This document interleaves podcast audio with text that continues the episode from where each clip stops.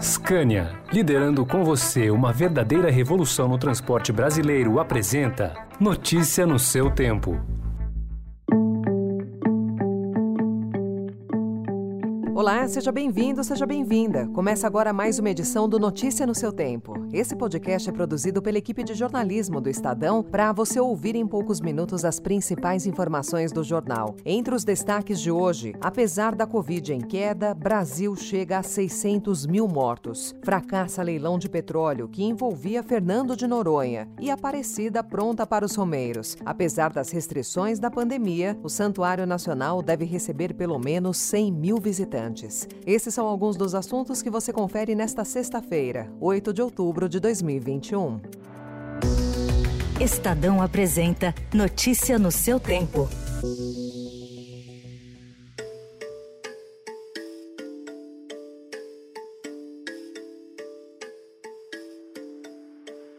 O Brasil chegará hoje à marca de 600 mil mortos pela Covid-19 e com uma média de quase 500 óbitos por dia. Com o avanço da vacinação e a queda de infectados, cresce nos hospitais e nas ruas a sensação de que o pior já passou. Mas especialistas destacam que a crise sanitária pode ter reviravoltas e seus efeitos são duradouros. Segundo o balanço da Fiocruz, entre 12 e 25 de setembro, o total de hospitalizados no país caiu 27,7% e o de óbitos 42,6%. O relatório informa que o fim da crise sanitária é previsto para os primeiros meses de 2022, mas que isso não representa o término da convivência com a Covid-19, que deverá se manter como doença endêmica e passível de surtos mais localizados.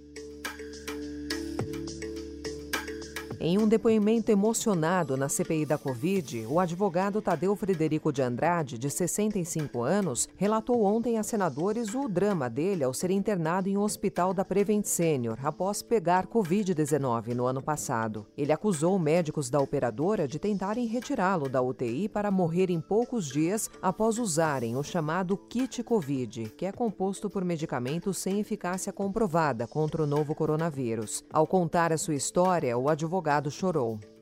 E finalizando, uh, minha família não concorda nessa reunião com, com o início dos cuidados paliativos, se insurge, ameaça e a justiça para buscar uma liminar para impedir que eu saia da UTI e ameaça procurar a mídia. Nesse momento, a Prevent recua e cancela o início do tratamento paliativo.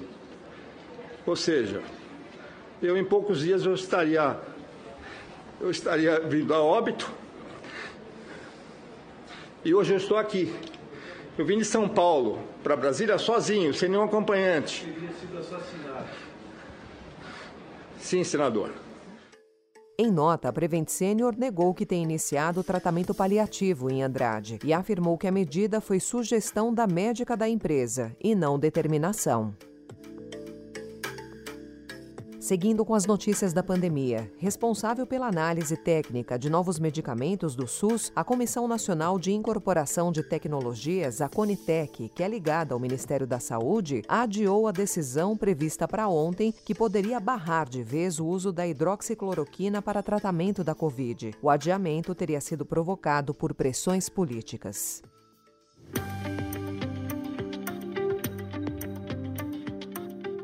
E em política, o Estadão informa hoje que a Polícia Federal investiga três deputados e um senador suspeitos de participar de esquema de venda de emendas parlamentares. Um deles é o deputado Josimar Maranhãozinho, do PL do Maranhão, que foi alvo de operação no fim do ano passado por desvios de dinheiro público. Os nomes dos demais ainda estão sob sigilo. O União Brasil, que é o partido que vai sair da fusão entre PSL e Democratas, iniciou uma ofensiva para ter o ex-ministro da Justiça Sérgio Moro como candidato em 2022. Moro também mantém conversas com o Podemos.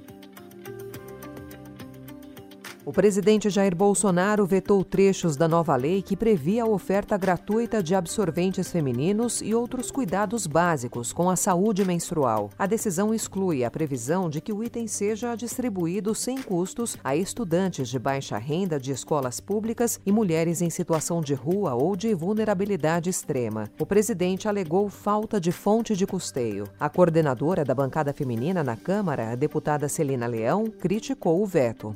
Nós conseguimos fazer um corte para que a gente não tivesse o veto do governo e o custo é de 84 milhões de reais que está calculado e previsto no orçamento. Se 84 milhões de reais for muito dinheiro para o governo não dar condição a meninas e mulheres, eu acho que o governo tem que rever os seus princípios.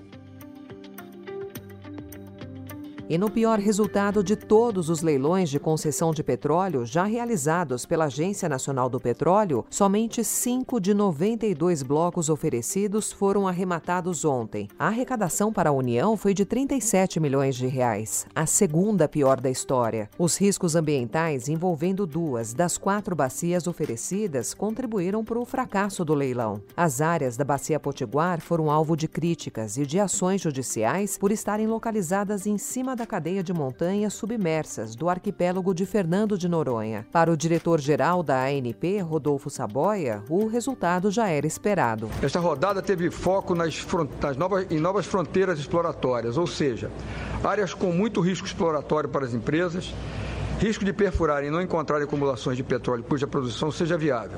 Por tudo isso, não havia, não havia nem poderia haver expectativa de que todos os blocos fossem arrematados. Estadão apresenta Notícia no seu tempo.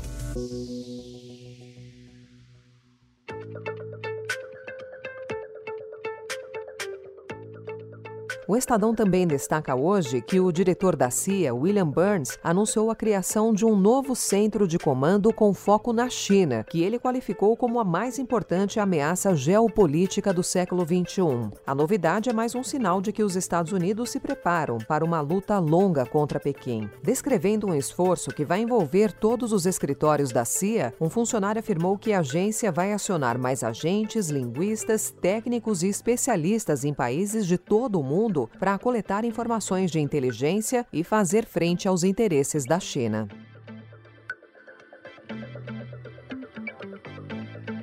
Apesar das restrições da pandemia de Covid-19, o Santuário Nacional de Aparecida, no interior de São Paulo, deve receber pelo menos 100 mil visitantes durante as celebrações do Dia da Padroeira do Brasil, neste fim de semana, prolongado pelo feriado do dia 12. Conforme a Prefeitura, o policiamento foi reforçado pelo Estado e 500 policiais vão garantir a segurança, além do cumprimento das regras sanitárias contra a Covid. A direção decidiu abrir as missas e eventos ao público, mas o acesso será controlado.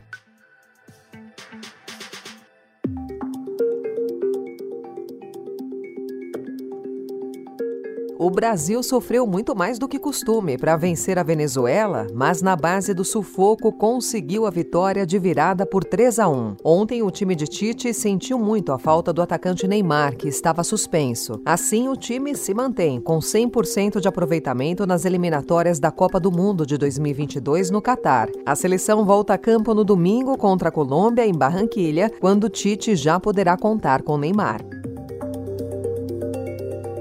Essa foi mais uma edição do Notícia no seu tempo, com a apresentação em roteiro de Alessandra Romano, produção e finalização de Clara Reustab. O editor de núcleo de áudio é Manuel Bonfim. Obrigada pela sua companhia até aqui e um excelente fim de semana. Você ouviu Notícia no seu tempo. Notícia no seu tempo. Oferecimento Scania, liderando com você uma verdadeira revolução no transporte brasileiro, rumo a um setor mais sustentável para os negócios, as pessoas e o meio ambiente. Acesse www.soluçõesescania.com.br e saiba mais.